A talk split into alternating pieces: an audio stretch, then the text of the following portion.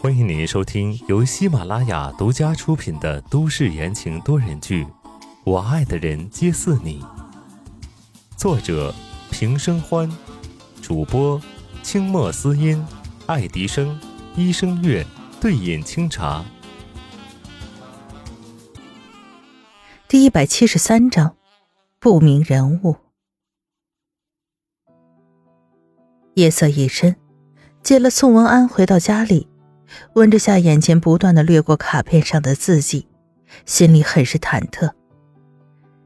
没关系，那个人可能是恶作剧而已。妈妈，爸爸怎么还没有回来呀？宋文安嘟囔着，好不容易有了爸爸，有了新名字，他真的很想他。温之夏伸手摸了摸安安的头，安抚道：“安安乖，先去睡。”爸爸最近比较忙，等他回来了，我第一个告诉你，好不好？好吧。温安打了个哈欠，踱步向自己的房间走去。温之夏目送儿子进去，这才收回目光，看了看放在桌子上新买的手机，重新拨打，依然没有消息。抱着不安的情绪，温之夏缓缓的在沙发上沉睡过去。这一睡就是一整晚。等到第二天天亮，温之夏起来给宋文安做了早饭，看儿子吃的香喷喷的，他心里也被填得满满的。看起来儿子又长高了一些，之前是个小小的团子，现在是个大大的团子。平日里都是宋时清派人来接送温安上学，今天温之夏打算自己送。一手拿着小书包，一手牵着儿子，打开了车库门。然而门一开，温之夏看到里面的情景，顿时怔住了。车子的引擎盖上不知什么时候被喷上了红色的油漆，上面写着“臭婊子，不得好死”，触目惊心。温之夏一动不动。温安不知道发生了什么，但直觉告诉他是不好的事情。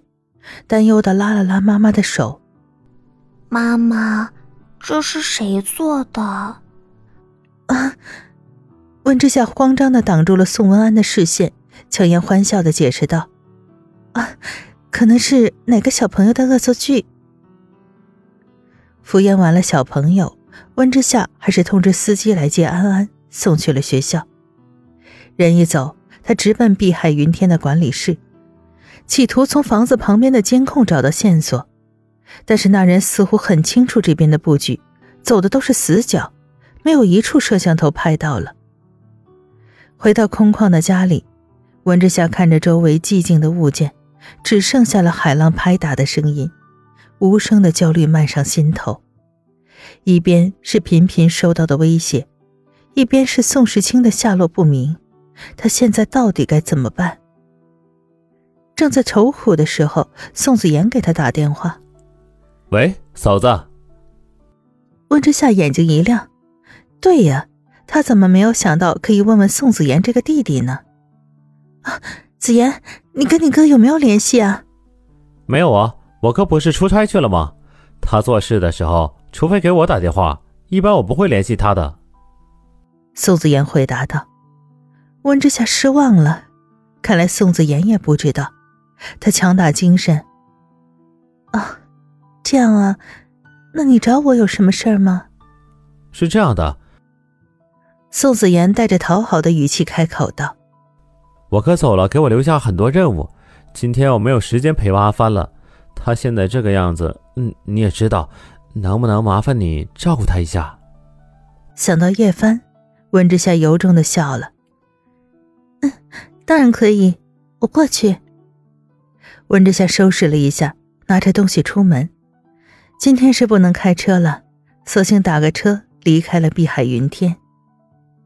这头刚一走，一个人影从房子侧面闪出来，死死的盯着温之夏离开的方向，喉咙里发出了咕咕噜噜的声音，哐的一下砸碎了玻璃，猫着腰悄悄的潜入。听众朋友们，本集播讲完毕。感谢您的收听。